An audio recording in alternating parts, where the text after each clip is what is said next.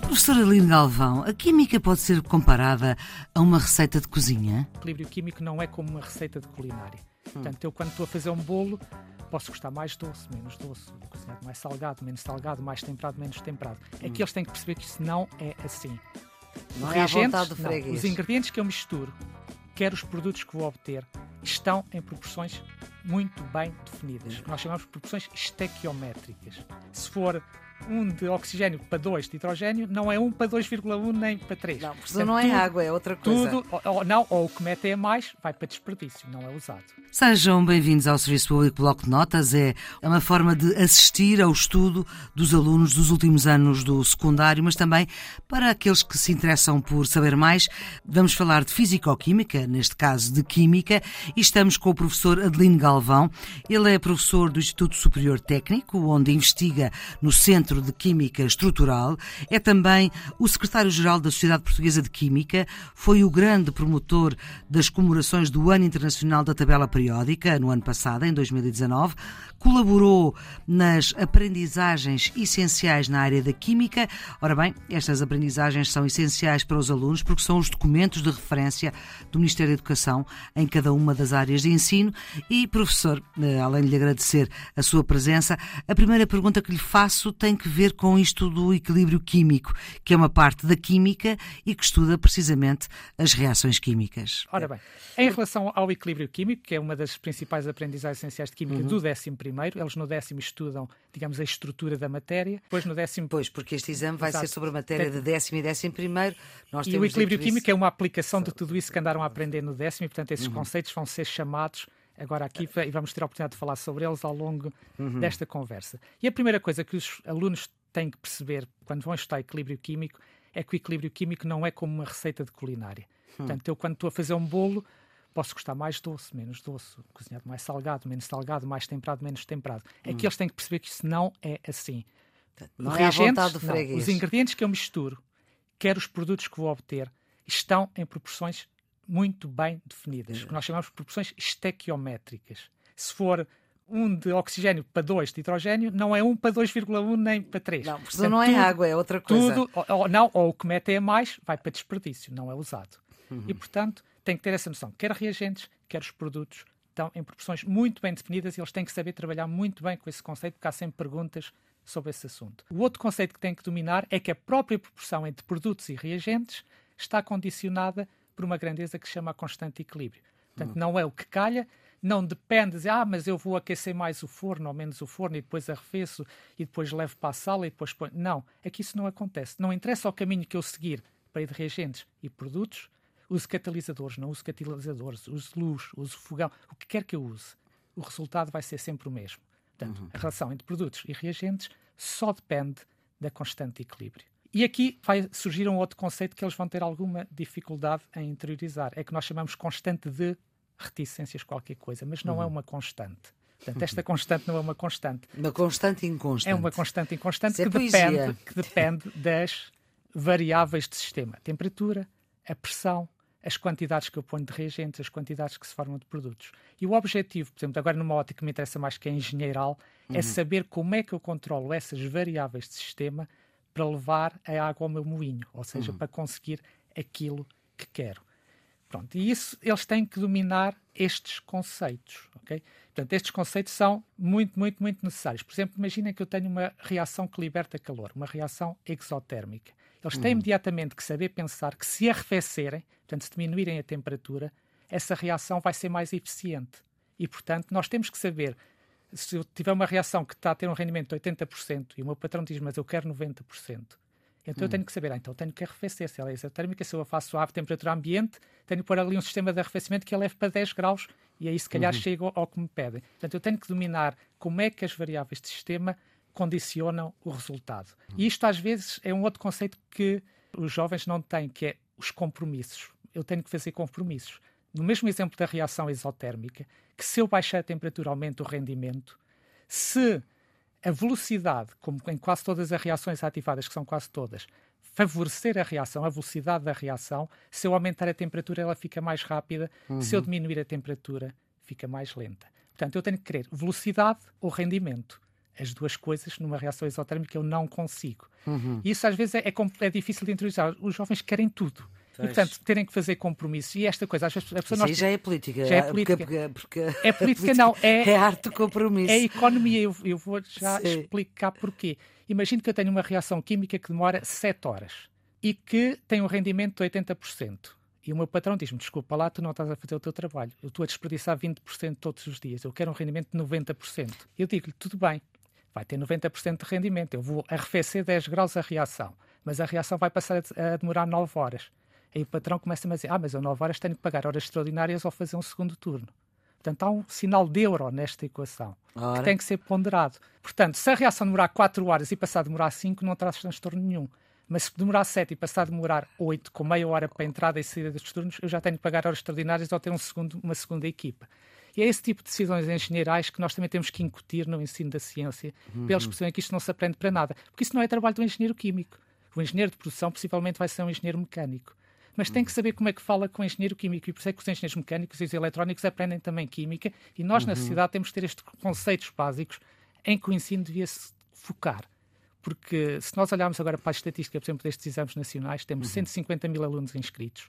Dessa curte, 40 mil vão fazer exame de físico-química, mas se calhar só 10 mil vão para engenharias de topo. Esses precisam de saber o detalhe da equação química, da reação claro. química, mas todos os outros precisam de cultura científica, científica. para poder tomar uhum. estas decisões e falar com os técnicos mais então, especializados. Então... Mas, mas uma ah, coisa importante. Diga. Porque até tem a ver com a área da, da Maria Pedrosa, que, é, que é, é, mais uma questão de comparar com a língua portuguesa ou inglesa. Sim.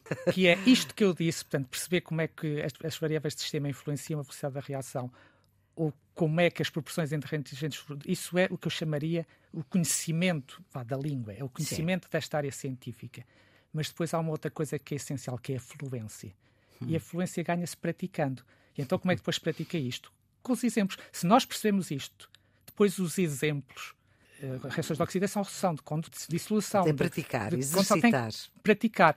E normalmente os alunos abordam isto mal na preparação dos exames, fazem engenharia inversa. Pegam nos exames do ano anterior, começam a tentar fazer exercício e depois vão indo a estes conceitos que são prévios e que deviam estar lá primeiro. É a mesma coisa, quer dizer, vou aprender francês e vou para a França, mas sem saber nada. Então alguém diz uma frase, espera um bocadinho, eu vou ao dicionário, traduz, agora já sei. Depois, não, eu tenho que ter os conhecimentos para depois poder progredir rapidamente e se eles claro. fizerem isso, dar uma primeira passagem, nem que seja rápida pela matéria, nos conceitos que eu disse, e depois a seguir irem praticar os tais exemplos das reações em concreto e que nós vamos falar a seguir, talvez o estudo seja muito mais produtivo e ainda fiquem com algum tempo para diversão. Professora Adeline Galvão, vamos então continuar, vamos Sim. começar pelo ferro, claro, que é um elemento queira. químico que existe na hemoglobina, no nosso sangue. Sim e que fixa o oxigênio. Nós também já falámos disto em biologia. Em biologia e vamos falar outra vez. Exatamente. Porque... O problema é que o oxigênio oxida, não é? E, portanto, é o responsável pela ferrugem. Exatamente. E é um bom exemplo. Por exemplo, o ano passado celebrámos o Ano Internacional da Tabela Periódica. Quando nós olhamos para a tabela periódica, vemos lá o ferro, Sim, uhum. sozinho, e os outros elementos. FE, não é? FE. E todos esses elementos que estão lá na tabela periódica estão, o que nós agora também estamos, estão confinados. Portanto, uhum. tem uma dada carga no núcleo e tem um dado conjunto de eletrões à volta que é exatamente igual em que a gente chama neutros. Quando os átomos saem do conforto do confinamento e vão para as moléculas reais, uhum. Eles passam a ter ligações químicas, que são ruas e avenidas que ligam os átomos uns aos outros. E os elétrons gostam de passear, tal como nós. Não o cãozinho, mas passear-se a si próprio. É. E às vezes vão mais para uns átomos e menos para outros. E há átomos que ficam com menos elétrons, ficam o que nós chamamos positivos, e outros ficam mais negativos, tem, tem, tem esses eletrões a mais. Uhum. E, portanto, o ferro gosta de estar do lado dos positivos, é aquele que os eletrões gostam de ir passear ao outro uhum. lado. E tem esse tal estado 2, que, é o, que é o que existe nos sistemas biológicos, é o único uhum. biologicamente ativo. O ferro 3 não é assimilável pelo nosso organismo. Portanto, é a tal ferrugem. Nós não comemos ferrugem. Exatamente, é, e portanto, é. esses estados eh, são estados formais, o ferro 2 e o ferro 3, mas só o ferro 2 é que nos interessa, que existe que na é hemoglobina, nas enzimas, uhum. todo esse. Portanto, e... o ferro 3 é aquele com que se fazem paredes, paredes, por exemplo? Okay. E é por isso é que isso é, é logo uma das coisas que a gente tem que ter cuidado. Portanto, este alimento é rico em ferro. Pode ser rico em ferro, mas o ferro que lá está não servir para nada. Se não for ferro 2, o resto é ferrugem. E se quiser assim uma coisa que se Sim. diz e que tem um fundo de verdade, eu vou dizer sem uhum. fazer investigação na área, não sei se é exatamente verdade, quando a gente uhum. põe vinagre ao sumo de limão, o que estamos a pôr é um ano sacrificial. É um quê? Ano do sacrificial. É um composto que se vai oxidar em vez do ferro se oxidar. Ele dá o corpo ao manifesto. Portanto, o vinagre, que é ácido acético, vai se transformar em CO2. Portanto, o carbono vai se reduzir a CO2, uhum. vai se descarboxilar, oxidando-se e, portanto, vai proteger, como o processo está a acontecer no vinagre ou no sumo de limão, não acontece no ferro. Pelo uhum. menos no tempo que dá entre a gente preparar a salada e comê-la. Uhum. Portanto, é, o, o, portanto, o ano sacrificial é um composto químico, portanto, nós também fazemos isso nos barcos. Nos barcos nós aparafusamos uns blocos de zinco ao casco, porque o zinco oxida-se mais facilmente, enquanto houver zinco agarrado ao casco, eu não preciso me preocupar com a ferrugem do casco, porque o zinco vai-se corroer, portanto, todo o oxigênio que lá chega, o zinco consome, e, portanto, não há oxigênio para corroer o ferro. E, portanto, aí o sumo de limão ou o vinagre faz o mesmo efeito, portanto, mantém o ferro na sua forma biologicamente assimilável, ou até pode acontecer que algum ferro de ferrugem Mas volte atrás. O limão também tira a ferrugem, limpa a ferrugem. Exatamente, ou até pode fazer que, o... que, algum ferro volte, volte ao estado 2, ok? E ah. portanto, ah. e nós já vamos ver. Por isso é que é bom o sumo de limão. O sumo de é limão também. Nos faz bem. Embora, como eu digo, não faço investigação nessa área certo. da biologia. Muito bem. Mas, mas, mas há uma coisa que no ferro escapou, se calhar, Diga. na sua introdução. Para ah. já há um ferro 2 que também que também é interessante, que é o das espíritos alentejanas. Sim. Que teve na origem da indústria química em Portugal, portanto, a Companhia claro, União claro. Fabril, a CUF, é. foi criada para transformar em ácido sulfúrico, uma reação química, claro. esse enxofre das espíritos. E também era bom que os professores começassem a integrar isto um bocadinho com a geografia, irem ver ao mapa a faixa peritosa ibérica, vai de Alcácer do Sal a Sevilha, essas coisas seria uhum. sempre bom. Mas há um ferro que nós não falamos e que é muito importante, que é o que há nos nossos carros, nas pontes, nos caminhos de ferro, nos carris, uhum. naquele ferro dentro do botão. E esse ferro, que é o mais igual à tabela periódica, não existe na natureza. Portanto, a natureza tem não feito. tem ferro, só tem ferrugem. A, a natureza tem, tem o óxido de ferro, que é ferrugem, e tem este ah. espíritos, que é o tal ferro 2. Então tem que se desgastar para fazer não, o ferro. Não, nós temos que ter uma reação química muito importante hum. para criar esse ferro, que é o que se faz nas siderurgias, ah. que é reagir carvão, que é o carbono, com o óxido de ferro. Antes de chegar ao 14, não fica diamante, não é? Exatamente. Sim. E, portanto, normalmente entra acito ou outro carvão normal. E, portanto, esse carvão vai reagir com o ferro e dar-lhe os eletrões dele. Vai dizer, toma aqui os meus eletrões. E vai se transformar por isso em CO2, porque como ele fica sem eletrões, vai buscar os eletrões ao oxigênio. E é por isso que há ferro. E poluição. É essa parte importante que nós temos que estar sempre com os desafios societais na cabeça quando pensamos pois. em química. Portanto, a siderurgia, o processo tradicional, é altamente poluente. Ferrugem, uh, ferro. ferro, mas libertando a quantidade exatamente estequiométrica de dióxido de carbono que corresponde e que não é nada bom para, a nossa, isso, para o resto. Isso, eu falei nisso do ferro para as estruturas uhum. metálicas, mas temos também o alumínio. E o alumínio tem que a particularidade é de ser é muito mais leve. E, portanto, se é muito mais leve, no fundo, acaba... E que temos nos tachos, enfim. E que temos nos tachos e temos nos aviões. Porquê é que os aviões são feitos de alumínio e os comboios e os carros de ferro? Uma questão de peso porque para uma mesma resistência estrutural o alumínio é mais leve. E há uma coisa, por exemplo, que as pessoas não pensam que é, por exemplo, porque é que nas ligas que são usadas nos aviões, por exemplo, se mistura o alumínio com um bocadinho de lítio? 1 ou 2% de lítio. Porque trocar um ou dois átomos, assim de 100 em 100, ao alumínio, uhum. aquilo não aquece nem arrefece. Mas... Mas cada porcento de alumínio que nós trocamos por lítio baixa o peso em 3%. Uhum. E se nós pensarmos num avião de 100 toneladas, 3% são são 3 toneladas, portanto, 2% são 6 toneladas. 6 toneladas é um passageiro de 75 quilos, são 60 passageiros. Por exemplo, a duas viagens por dia, por exemplo, uma viagem de 100 euros, são 12 mil euros por dia, são 4 milhões de euros por ano. O avião, ao fim de 10 anos, está pago. Portanto, só com os passageiros que leva a mais, haja, mar... haja marketing para encher. Pois, haja é essas decisões que, a pessoa tem que, que a pessoa tem que pensar. As reações químicas são processos onde os reagentes se combinam, e o professor já, já disse isso.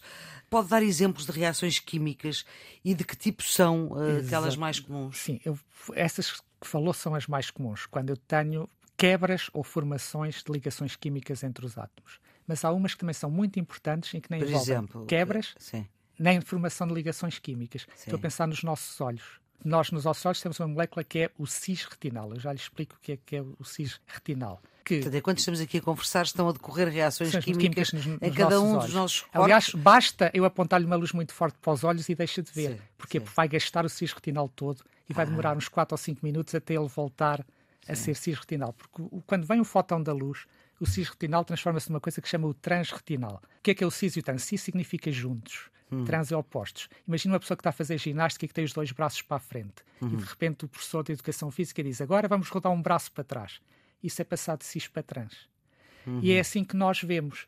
Porque quando o cis retinal recebe um fotão e passa o braço para trás das costas, portanto passa para trans, fica mais comprido e puxa a proteína que está ligada ao nervo óptico e que estimula aquela reação toda que o nosso cérebro vai transformar em imagem. Uhum. E é por isso é que se diz, por exemplo, se quiser falar também numa reação química, uhum. que se diz que quem come muita cenoura tem os olhos bonitos. Bonitos, sim. Porque o tal cis retinal é metade do caroteno, que é o Sempre corante. disseram para comer muita cenoura. Cenoura porque... por causa dos olhos bonitos. Sim. Porque o corante da cenoura, que é o caroteno, partido ao meio dá duas moléculas de cis-retinal. Portanto, a transformação do caroteno em duas moléculas de cis-retinal é a nossa fonte de cis-retinal. E como depois esse cis-retinal vai acabar nos olhos, deve ser Eu por aí... pensei que ia ficar com os olhos verdes e olho.